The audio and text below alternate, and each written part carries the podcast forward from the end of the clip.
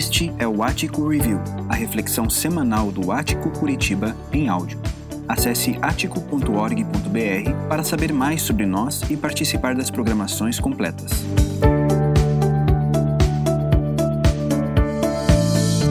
Olá, boa noite. Mais um encontro do Ático Curitiba e mais um privilégio, pelo menos da minha parte, de poder compartilhar um momento com vocês de bate-papo, de conversa, de diálogo. Eu sei que não parece bem um diálogo, né? Porque sou só eu que estou falando, estamos à distância, mas talvez diálogo com a sua cabeça e com o seu coração. Enquanto eu vou colocando algumas coisas que podemos ler na, na palavra de Deus, na Bíblia, você vai estar aí pensando sobre isso, pensando sobre a sua vida. Você, você certamente vai fazer parte desse processo que eu espero seja relevante para a sua vida nessa noite. A série Foco parte de um problema. Esse problema, como temos conversado ao longo desse, desses, dessas últimas semanas, é que quando você perde o foco, quando você se distrai, quando você tira os olhos daquilo que tem que ser o seu foco na vida, todo o resto é afetado. Bom, a gente conversou sobre isso nas duas primeiras semanas e nessa terceira semana, nesse terceiro encontro, eu preciso tocar num assunto que costuma tirar o nosso foco de Jesus. E qual é esse assunto? Justificação. É exatamente por isso que eu gostaria de trazer para cada um de vocês aqui a, a terceira mensagem nosso, da nossa série Foco, como ajustar a sua fé, com o seguinte subtema, renunciando à autojustificação.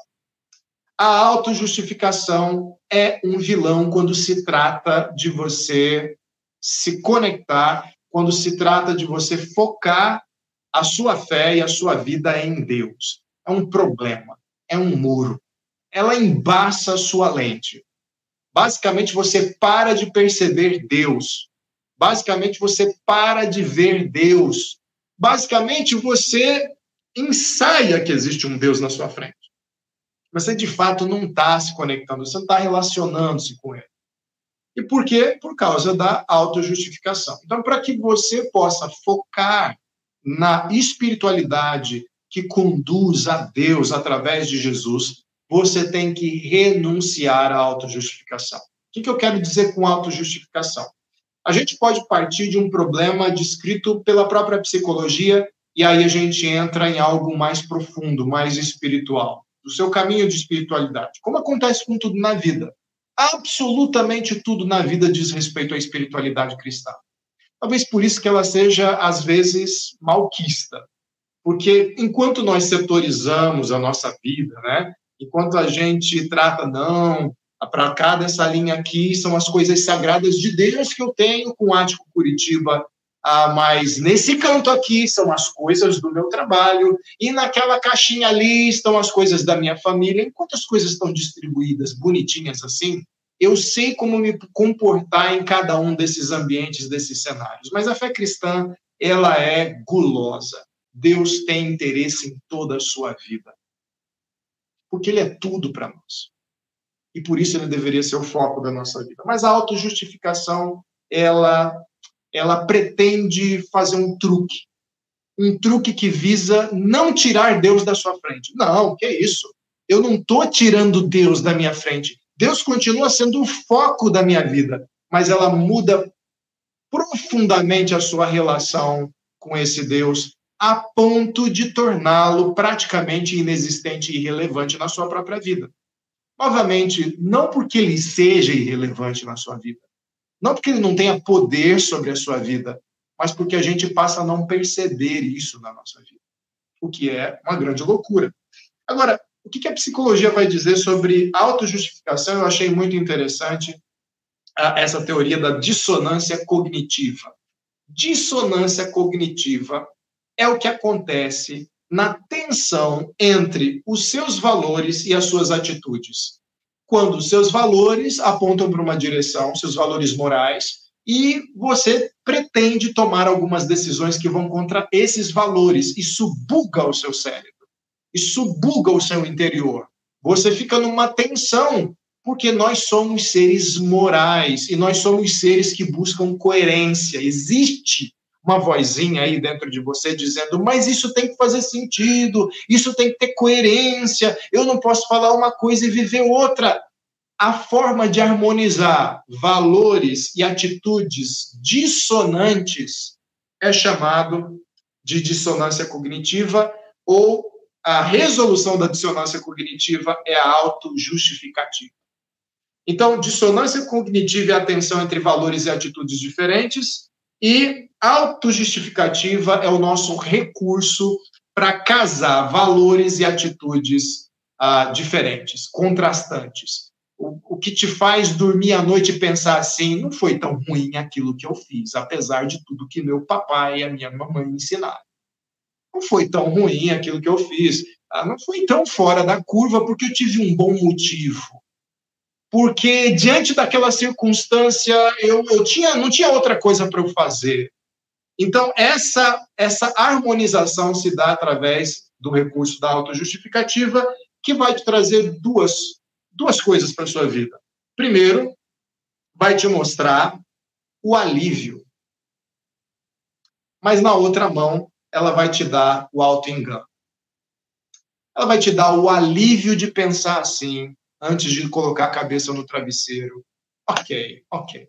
Eu sei que a decisão que eu tomei no meu negócio não é uma decisão que está de acordo com as leis do meu país, mas eu não tinha outra coisa para fazer porque afinal tem que pagar muitas coisas na minha vida e eu estou endividado e eu não tive outra outra outra alternativa. E aí você alia os seus valores, não é, é errado tomar as decisões que eu tomei, por outro lado, você ah, justifica as suas atitudes diante desses valores diferentes. Então, meus valores continuam mesmo, mas naquela circunstância eu tive que fazer isso. É isso que acontece quando, por exemplo, você, a, a, pessoa está num caso extraconjugal. Ah, como é que ela faz para se sustentar durante aqueles meses de caso com o colega ou com a colega de trabalho? Como é que ele faz?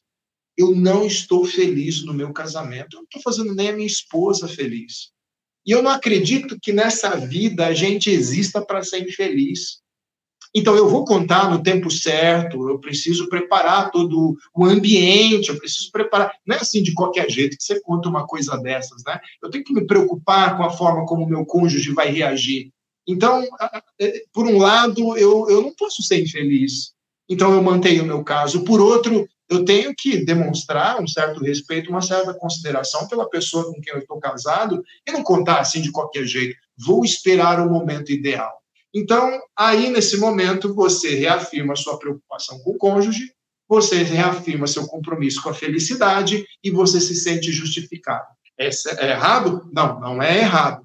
Mas, a, a, diante das circunstâncias, diante do momento, eu, eu não tenho outra maneira de lidar com E aí você dorme, talvez por algumas noites, feliz como um carneirinho. Só que esse alívio, ele é provisório, ele é bem superficial. O problema da autojustificativa é o auto-engano. O auto-engano é um problema porque existe uma vozinha também dentro de você que diz assim: mas tá bom mesmo?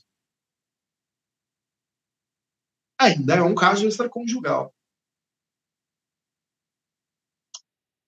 Ainda é um caso de crime financeiro. Ainda é uma mentira. Ok, cá entre nós aqui, aquela hora em que você desperta na madrugada e perde o sono, pensando num determinado, uma determinada atitude que você assumiu, mas não está certo, não é? Nós, nós sabemos aqui no nosso mundo interior que não está certo.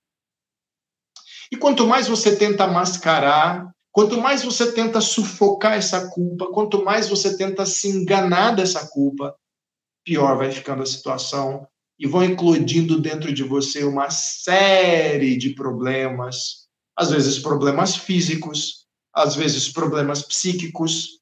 Ah, você, você, você vai espanando para dizer num bom português, você vai espanando para tudo quanto é lado. Você, você faz do outro espelho, você começa a acusar o outro que está cometendo o mesmo erro que você, como se punindo o outro você estivesse se punindo. Ah, você passa a ter reações exageradas em relação a uma determinada a um determinado pecado, a um determinado erro. Eu acho um absurdo e tem que ir para o quinto dos infernos aquela pessoa que fez tal coisa. E você está falando de si mesmo. Você está falando de si mesmo. E aí, psicólogos, eu não sou psicólogo, vão dizer com muito mais riqueza de detalhes e com muito mais propriedade de que forma isso história no seu interior quando você tenta se auto-enganar. Ok. Agora, digamos que existe um ser, um ser que te criou, um ser chamado Deus, um ser para o qual não existe segredos, um ser que observa tudo aquilo que você sabe, tudo aquilo que você esqueceu, tudo aquilo que você fez e sabe tudo aquilo que você vai fazer. E ele tem consciência total do seu presente, como você mesmo não tem. Há regiões, pontos cegos dentro da sua própria vida, dentro da sua própria mente, dentro do seu próprio coração, que você nem sabe direito.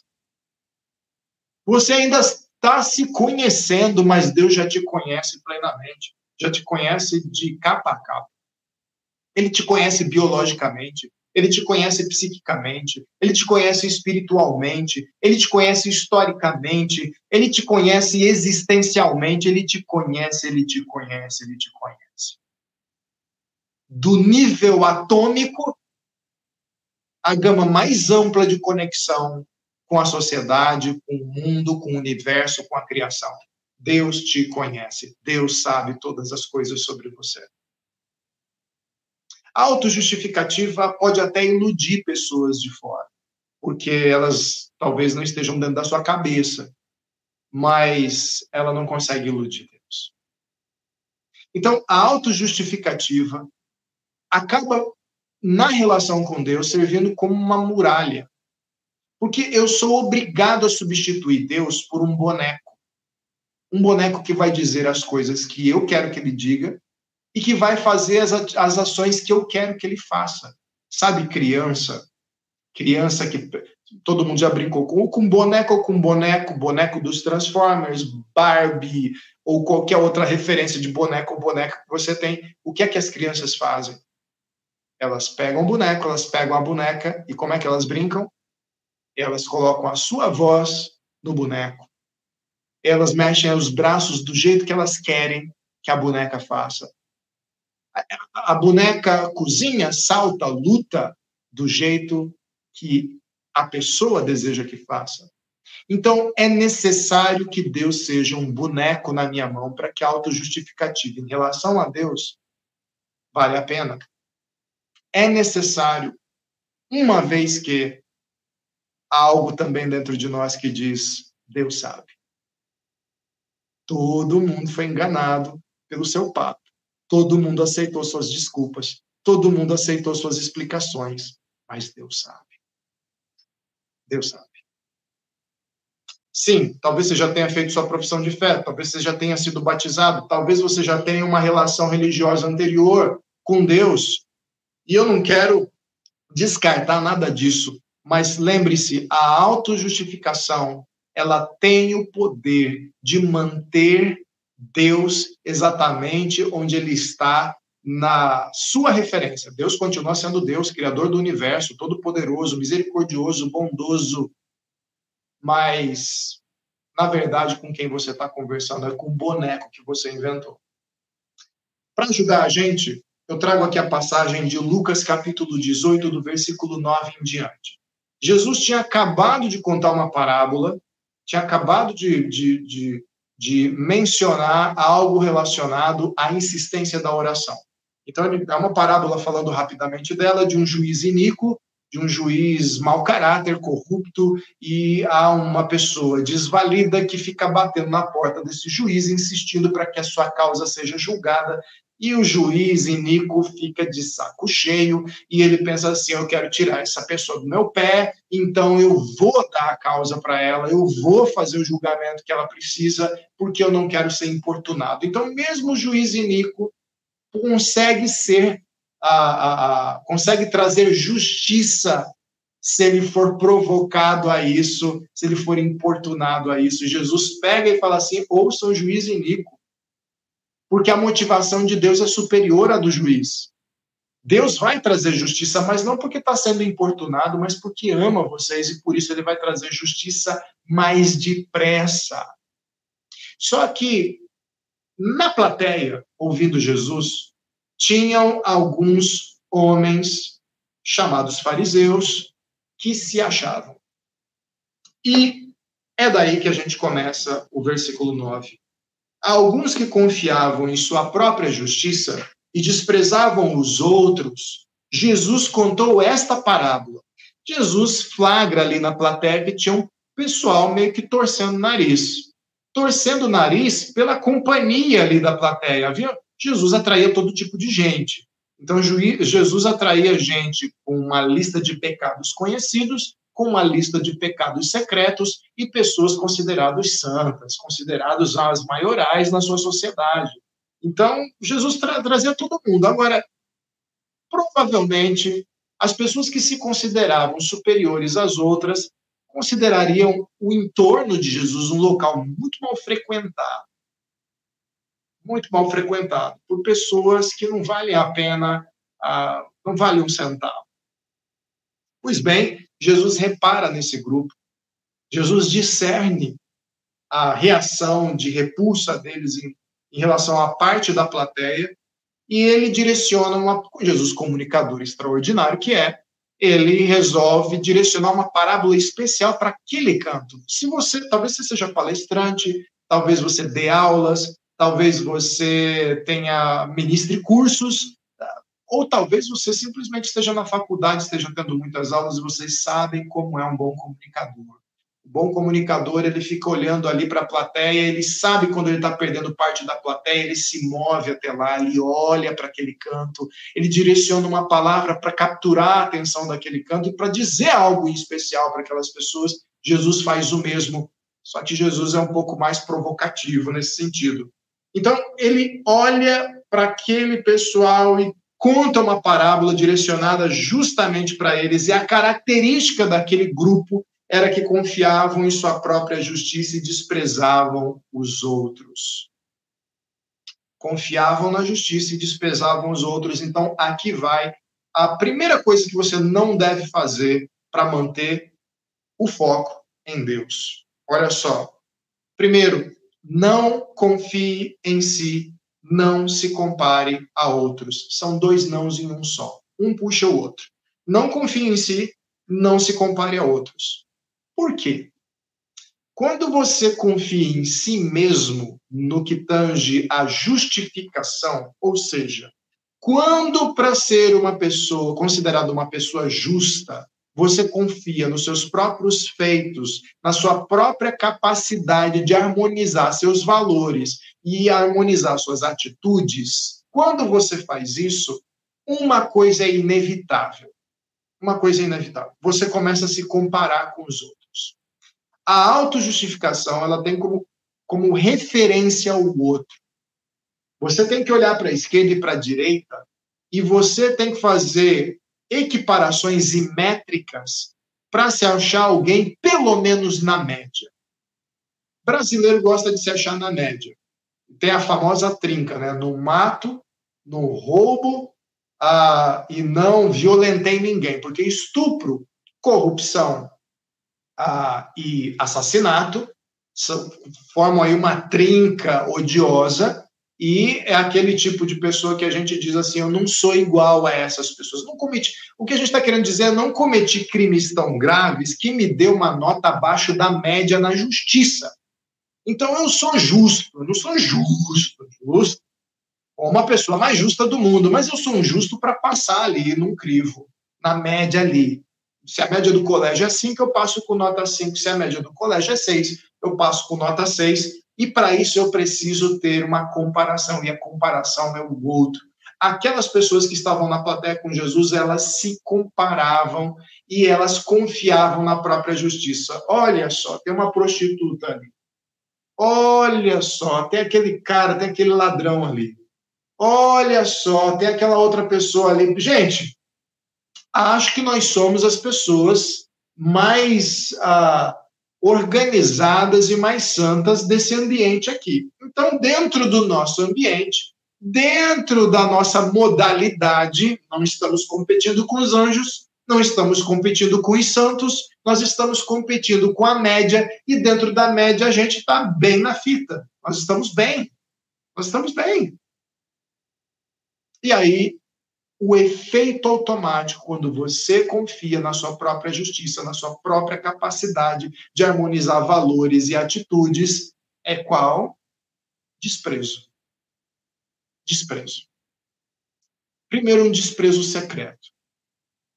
Primeiro, um desprezo interior, camuflado por frases de efeito como pobrezinho daquela pessoa que cometeu aquele Nossa, eu não acredito desprezo. Esse desprezo ele vai aparecer por um interesse mórbido pela fofoca mais próxima. Eu não acredito. A Ana se separou, não sei se tem alguém que se chama Ana aí, não é essa pessoa, tá? A Ana se separou, eu não acredito, conta mais detalhes. Por que, que eu tenho que contar mais detalhes? Quanto pior for a história, mais distante eu estou dessa pessoa e melhor eu me sinto. Ah, mas eu estou aqui bem casado. Às vezes o casamento é muito ruim. Mas em relação a Ana, em relação a Ana é muito é muito melhor, portanto eu estou melhor. Essa comparação faz com que você se sinta melhor do que outros e que você despreze essas pessoas. Pois bem, isso tira o seu foco de Deus, porque ah, você passa a ter tudo o que necessita para aliviar a sua consciência aqui mesmo, aqui mesmo na Terra, entre homens e mulheres. Você não precisa de um ser celestial, você não precisa de um criador, você não precisa de um juiz, já que na mera comparação você pode estipular o seu valor. E por falar nisso, vamos à parábola, Jesus começa a contar ela, versículo 10. Dois homens subiram ao templo para orar. O templo de Jerusalém ficava em cima de um monte, na cidade que era a capital religiosa de todo judeu, e esses dois homens vão para o mesmo destino, eles vão se encontrar com Deus. O templo de Deus sempre foi, sempre teve um significado só. E esse templo não existe mais. Quando você ouve alguém falar assim, eu vou no templo para adorar a Deus, esse templo, no máximo, deve ser considerado uma frase de efeito, uma expressão, uma forma de dizer que você vai adorar. Mas o templo não é a casa de Deus. O templo, o último templo, o templo que era realmente templo e era considerado a presença de Deus no meio do povo, foi o templo de Jerusalém e ele foi destruído. Não sei se você sabe, hoje agora só resta uma parte do muro desse templo lá em Jerusalém e que é alvo de peregrinação de muita gente, mas nessa época que Jesus está contando essa história, o templo ainda existia e representava a presença de Deus. Quem ia ao templo ia se aproximar de Deus geograficamente ia lá para representar que você estava diante de Deus. Dois homens vão para o mesmo destino. Nós vamos nos apresentar diante de Deus, mas um vai com o foco certo e o outro já perdeu o foco totalmente. Vamos ver como é que isso aconteceu. Um era fariseu e o outro era publicano. Essa é a primeira informação que nos traz a segunda negativa. A segunda coisa que você não deve fazer para não perder o foco e a segunda coisa é fariseu e publicano, ah, não considere seu status quo diante de Deus. Se você está buscando a Deus, se você veio a essa reunião e esse encontro na expectativa de que houvesse uma palavra que te direcionasse a Deus, ou se você já encontrou essa palavra, se você já encontrou Jesus, você Jesus já é a sua ponte de conexão com Deus, ah, você precisa se desvencilhar desse negócio chamado status quo. Não considere seu status quo como ponto de partida para você se apresentar diante de Deus. Nada que represente uma reputação deve ser adicionado ao seu encontro com Deus. Você não vai ser um encontro fake. Você não vai ser você com as suas máscaras. Ah, no Jardim do Éden isso aconteceu quando Adão e Eva se rebelam contra Deus e depois são procurados por ele, eles já tinham tentado mascarar os seus erros como? Eles tinham tentado colocar uma, uma folha de figueira nas suas partes íntimas, para simbolizar o seguinte: improvisamos uma maneira de nos encontrarmos sem que as nossas falhas brotem nessa relação. Só que Deus enxerga através das falhas. Então, ele enxerga através das folhas de figueira. Ele sabia que Adão e Eva queriam esconder alguma coisa. Ah, essa folha de figueira hoje é uma carcaça de carro, é um terno, é um vestido de marca, é a logo certa na camisa polo. Você pode ter um jacaré, você pode ter um alce, você pode ter um pinguim. Você sabe que existe toda a fauna terrestre, aquática e aérea para simbolizar uma camisa e você bate o olho ali, você sabe o valor da pessoa a sua postura muda, o jeito de abordar a pessoa muda, porque o status que ela apresenta chega antes. E aqui, ser fariseu e ser publicano era considerado um status quo. Um status quo negativo, um status quo positivo. O fariseu, quem era o fariseu? Os fariseus surgiram séculos antes, como uma tentativa de judeus zelosos de preservarem a cultura judaica e preservarem a palavra de Deus. Uma, uma, uma intenção muito nobre, diante da invasão da cultura helenística. Não sei se você sabe, mas houve um período onde Alexandre o Grande conquistou ali a Palestina e houve uma grande pressão da cultura helenística, que veio a ser sucedida pela cultura romana, que também tinha raiz helenística. Então, eles queriam preservar a palavra de Deus, eles queriam preservar os valores e princípios do reino de Deus. Mas, ao tentarem fazer isso, eles foram se ensoberbecendo, eles foram se achando demais, eles foram se achando os grandes guardiões da moral e dos bons costumes. Eles começaram a inventar, inclusive, regras que não existiam na palavra de Deus. E um pastor meu já disse certa vez uma palavra de sabedoria para mim: Sauro, não proíba o que Deus não proibiu na sua palavra e nem autorize o que Deus não autorizou na sua palavra. Algo simples que ele me ensinou e que é muito bom afirmar. Você quer um exemplo simples? É fácil. A Bíblia fala só contra o alcoolismo, mas a Bíblia não diz que é pecado beber bebida alcoólica. Então, quando eu proíbo bebida alcoólica, dizendo que isso vai se colocar entre eu e Deus, porque é um pecado, eu estou adicionando proibições que Deus não deu. E isso muito provavelmente favorece a autojustificativa, como vocês vão ver daqui a pouco. Mas o ponto de partida daquele fariseu era: olha, eu não preciso nem de mais palavras, né? Eu acho que as minhas credenciais já dizem quem eu sou chegando aqui no templo. Eu sou um fariseu, eu sou um guardião da lei, eu sou um guardião das escrituras, eu sou um guardião dos valores e princípios do reino, eu sou aquele que vive conforme as regras, eu sou aquele que vive de forma ilibada, eu sou aquele que vive de forma aprovada por Deus. Para isso basta eu dizer fariseu. Essa é a senha. Eu apareço e Deus me fala sobre ser um fariseu e faz assim para mim. Meu cabo de energia caiu aqui do computador, por isso que eu me abaixei, tá bom? Mas continuando aqui, já que vocês estão na minha casa, a gente pode ser um pouco mais informal. Né? Ah, qual era o status quo do publicano? O publicano, por sua vez, era um cobrador de impostos. E ele cobrava impostos para o Império Romano. E muitos publicanos, para não dizer a maioria dos publicanos, sobretaxavam os judeus. Então, o, Império Romano cobrava X, ele cobrava X mais Y, porque Y ele embolsava e direcionava X para o Império Romano. Então, o, os judeus se sentiam duplamente explorados. Eles se sentiam explorados pelo Império Romano, que comprava, cobrava altos impostos, e eles se sentiam explorados pelos publicanos, que não raras vezes ah, colocavam ah, sobretaxas superlativas em relação aos impostos, em relação às cobranças. Mas o pior de tudo era os publicanos eram judeus, eram do próprio povo. Então, eles eram traidores. Então, estavam cobrando de suas próprias famílias, do seu próprio povo, impostos para o império pagão.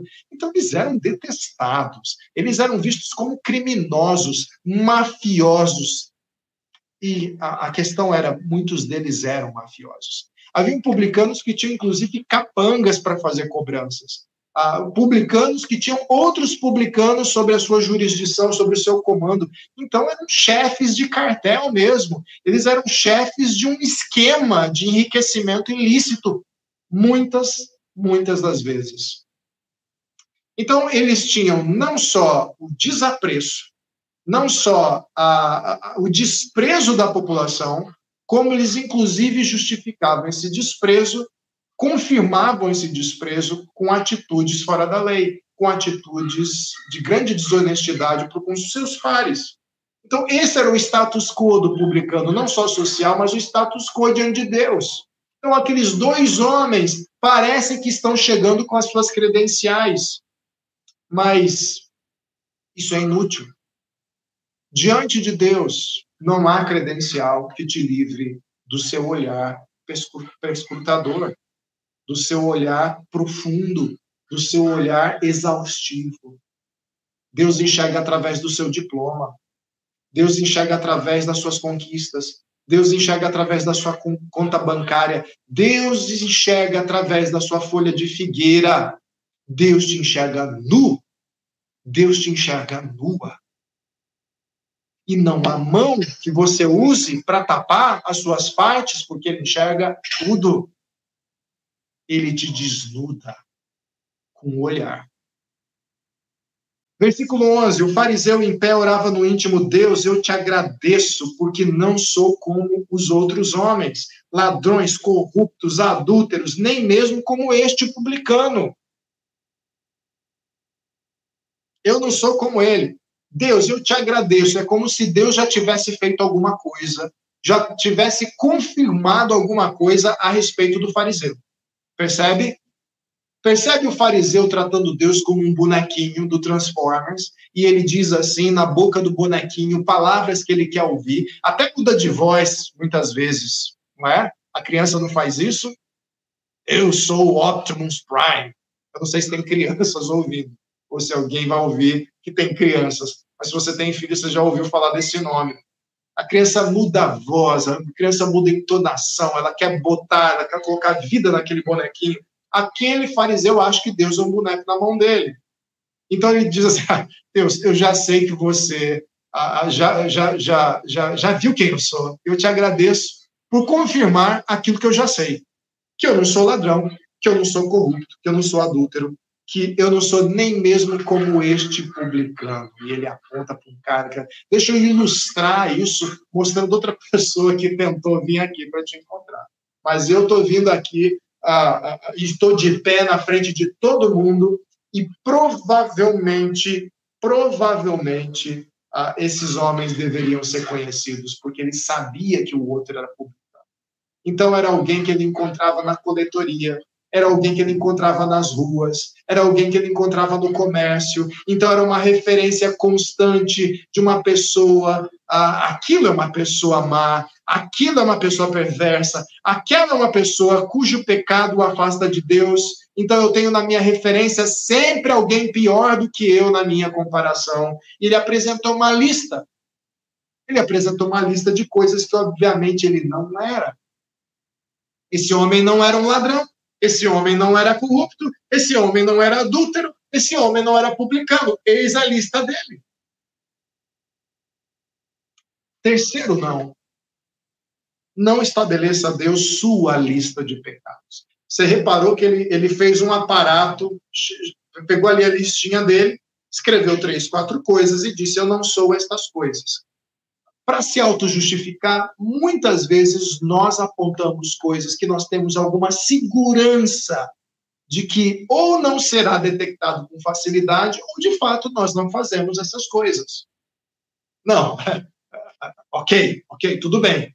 Eu contei uma mentirinha, mas eu nunca contei uma mentirona. Não, ok, ok. Eu tentei subornar o guarda, Mas eu nunca tentei, eu, eu, eu, nunca, eu não sou igual aqueles políticos de Brasília que desviam milhões. Eu tentei subornar o guarda com pouquinho. O político corrupto fez isso com milhões. Então, há, existe uma diferenciação dentro da mesma categoria de pecado e tem uma diferenciação, ah, por exemplo, ah, eu não sou adulta, eu desprezo a minha mulher, eu a trato com desamor, mas adúltero não. Você pode até dizer que eu sou isso, mas provavelmente esse cara vai apresentar essa lista. E adivinha, para nós, para qualquer um de nós que queira se auto-justificar, o que é que vale mais na balança? Obviamente, aquelas coisas que nós consideramos que não somos. Então, é claro que se eu não sou um adúltero, mas trato a minha esposa com desamor, eu sou grosso com ela, eu sou agressivo com ela, eu, eu, eu, semeio palavras de discórdia com a minha esposa. É claro que isso é infinitamente menor e irrelevante diante do grande pecado do adultério. Não estabeleça a Deus sua lista de pecados. Não faça isso. Porque você vai deixar vários de fora. Deixa Deus estabelecer sua lista de pecados. Deixa a palavra de Deus te mostrar onde é que você está errando. Para de tentar colocar palavras na boca de Deus. A gente viu três nãos, mas agora está na hora de ver os três sims. E os três sims vêm daquela pessoa que a gente menos espera, da pessoa que se considera uma pecadora, da pessoa com status quo terrível. Olha só, versículo 12. Ah, jejuo duas vezes por semana e dou o dízimo de tudo quanto ganho. Eu não sou igual a essa pessoa, o fariseu continua, porque eu dizimo duas vezes por semana e dou dízimo de tudo quanto eu ganho. Não estabeleça a Deus como você é justificado. Aí vem o outro não. Não estabeleça a Deus como você é justificado. Então, se num primeiro momento o fariseu colocou ali olha, é, eu não sou estas coisas, agora ele vai dizer como é que ele justifica as coisas que talvez ele tenha feito. Ele jejua e ele dizima.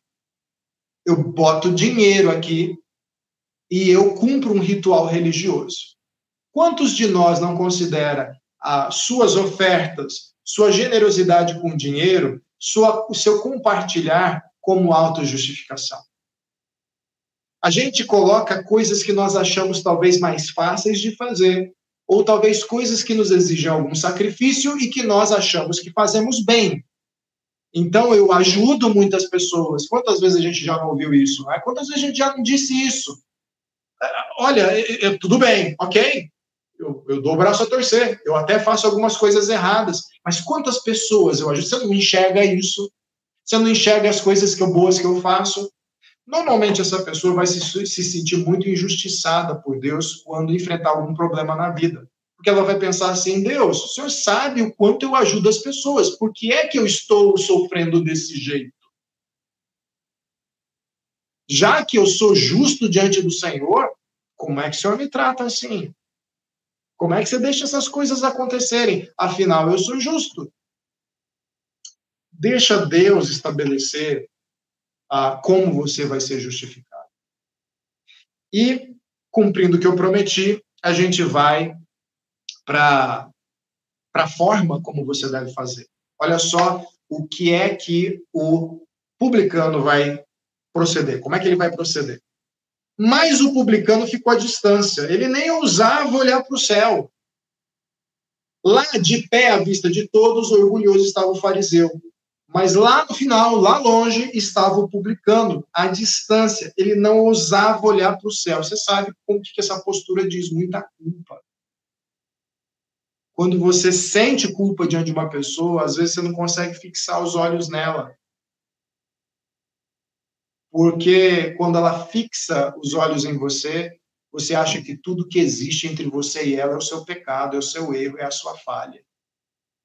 Então você desvia dos olhos para evitar o julgamento, para evitar a censura. É, chega a ser doloroso a dor que você causou a outra pessoa. Ele nem ousava olhar para o céu, porque ele se achava devedor diante de Deus. Então, olha só. Considere-se indigno da presença de Deus. Essa é a primeira postura positiva que eu vou colocar aqui diante de vocês, para que você foque a, a sua espiritualidade em Deus. Considere-se indigno da presença de Deus. Considere-se indigno da presença de Deus. Aquele publicano se considerava indigno da presença de Deus. Eu sei que não adianta eu chegar com a minha carteirinha do membro do Clube dos Publicanos. Eu sei que não adianta eu apresentar as riquezas que eu amelhei. Deus sabe as falhas que tive. Deus sabe os pecados que cultivei. Deus sabe ele me fez. Nada do que eu posso apresentar vai convencer Deus do contrário. Eu sou indigno da presença de Deus. Eu não posso ousar dirigir os olhos para o céu. E se porventura eu me aproximo de Deus, eu me aproximo à distância. Porque o que há entre eu e Deus é culpa. Como é que eu vou chegar perto de Deus se entre eu e Deus há culpa, a falha, e tá aí tua, tua consciência te acusando. Eu sei que tá agora nesse momento, como a minha me acusa tantas vezes. Eu sei. O que é que fez então, já que aquele publicano sabia disso, o que é que fez aquele cara se aproximar de Deus mesmo que a distância? Se a culpa estava ali, por que, que ele não fugiu para não encarar a culpa? Como a gente faz?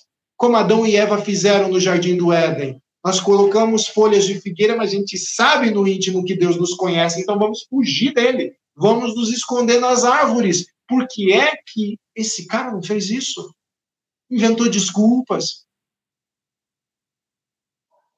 Isso me lembra muito as pessoas que, ao tentarem fugir de grupos de fé, grupos de discípulos de Jesus, por se sentirem indignas de Deus, acham que estão de fato fugindo de Deus fogem de pastor, fogem de irmãos da igreja, fogem de amigos que falam sobre espiritualidade. Eu não quero saber sobre isso. No fundo, estão fugindo. Mas porque não sabem ou não conhecem aquilo que aquele publicano conhecia.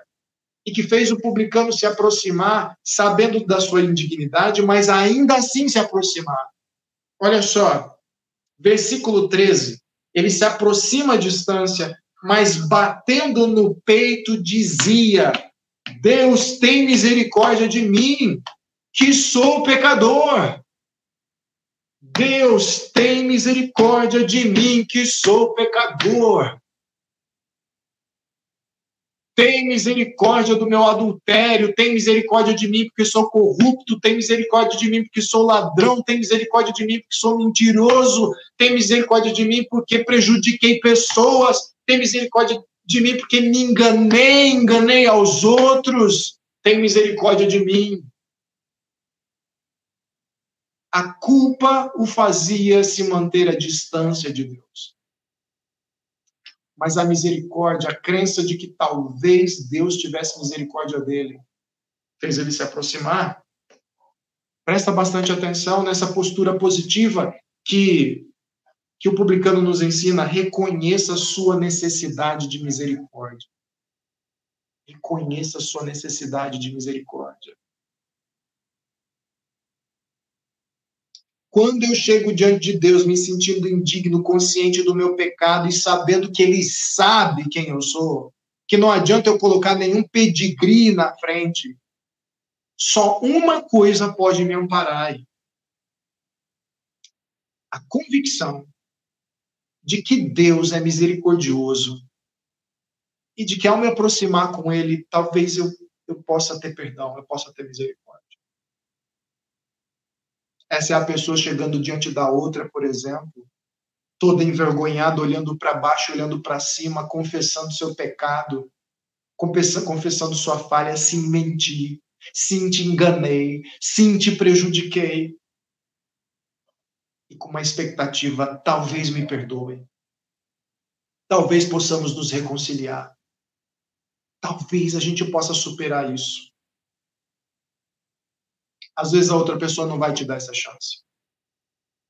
Mas deixa eu te dizer uma coisa: a expectativa do publicano era acertada.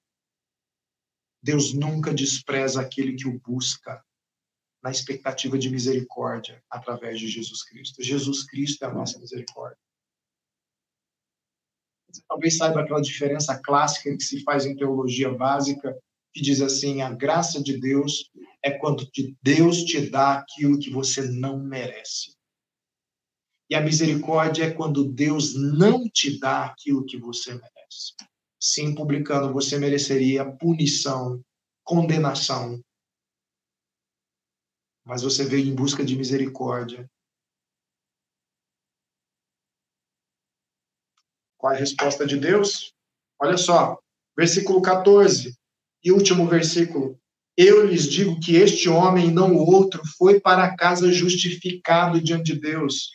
Pois quem se exalta será humilhado, e quem se humilha será exaltado. Olha que coisa boa! Eu acho isso maravilhoso. Foi isso que transformou a minha vida, foi isso que mudou a minha vida. É isso que muda a sua vida. Olha só, a última lição que o publicano nos mostra de forma positiva. Satisfaça-se apenas com o julgamento de Deus. Você quer manter o seu foco em Deus, você não quer perder ele de vista. Você quer que a tua fé seja forte, viçosa, vigorosa. Satisfaça-se apenas com o julgamento de Deus. Ele não tentou se colocar no lugar de Deus como juiz. Ele não tentou brincar de bonequinho com Deus. Ele sabia que Deus era outro ser. Que o que ele dissesse não significaria exatamente o que Deus poderia dizer, mas ele tinha uma expectativa sobre o caráter de Deus. Deus é misericordioso, talvez ele seja misericordioso comigo. E Jesus apresenta a lição: esse cara foi justificado para casa diante de Deus. Já o outro homem, não, porque o outro homem se exaltou diante de Deus. O outro homem colocou como uma obrigação de Deus reconhecê-lo como virtuoso e bom, ao invés de se humilhar e se reconhecer como pecador. Mas o publicano não. Ele se humilha. Ele reconhece o seu pecado. Ele reconhece as suas falhas.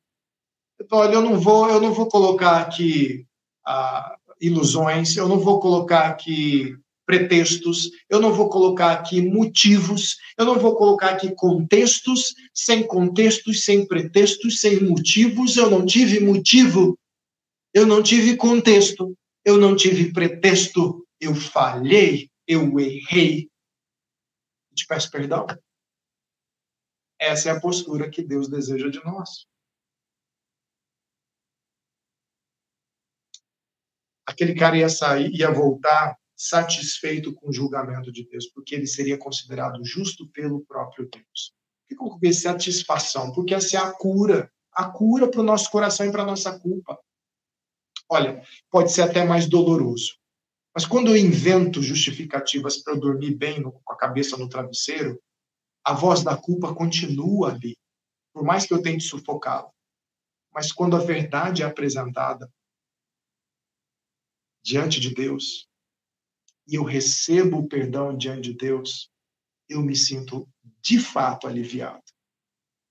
Talvez seja difícil o momento da exposição, talvez seja difícil o momento da confissão. Haverá choro, haverá dor, mas depois haverá enxugar de lágrimas e haverá alívio. Eu fui exposto e quem poderia me condenar decidiu não me condenar. Quem poderia me punir decidiu não me punir. E isso vai te tornar focado em Deus. Deus te abençoe. Deus te guarde. E que o amor dele nunca se ausente da sua perspectiva. E para que isso aconteça, nunca se auto-justifique.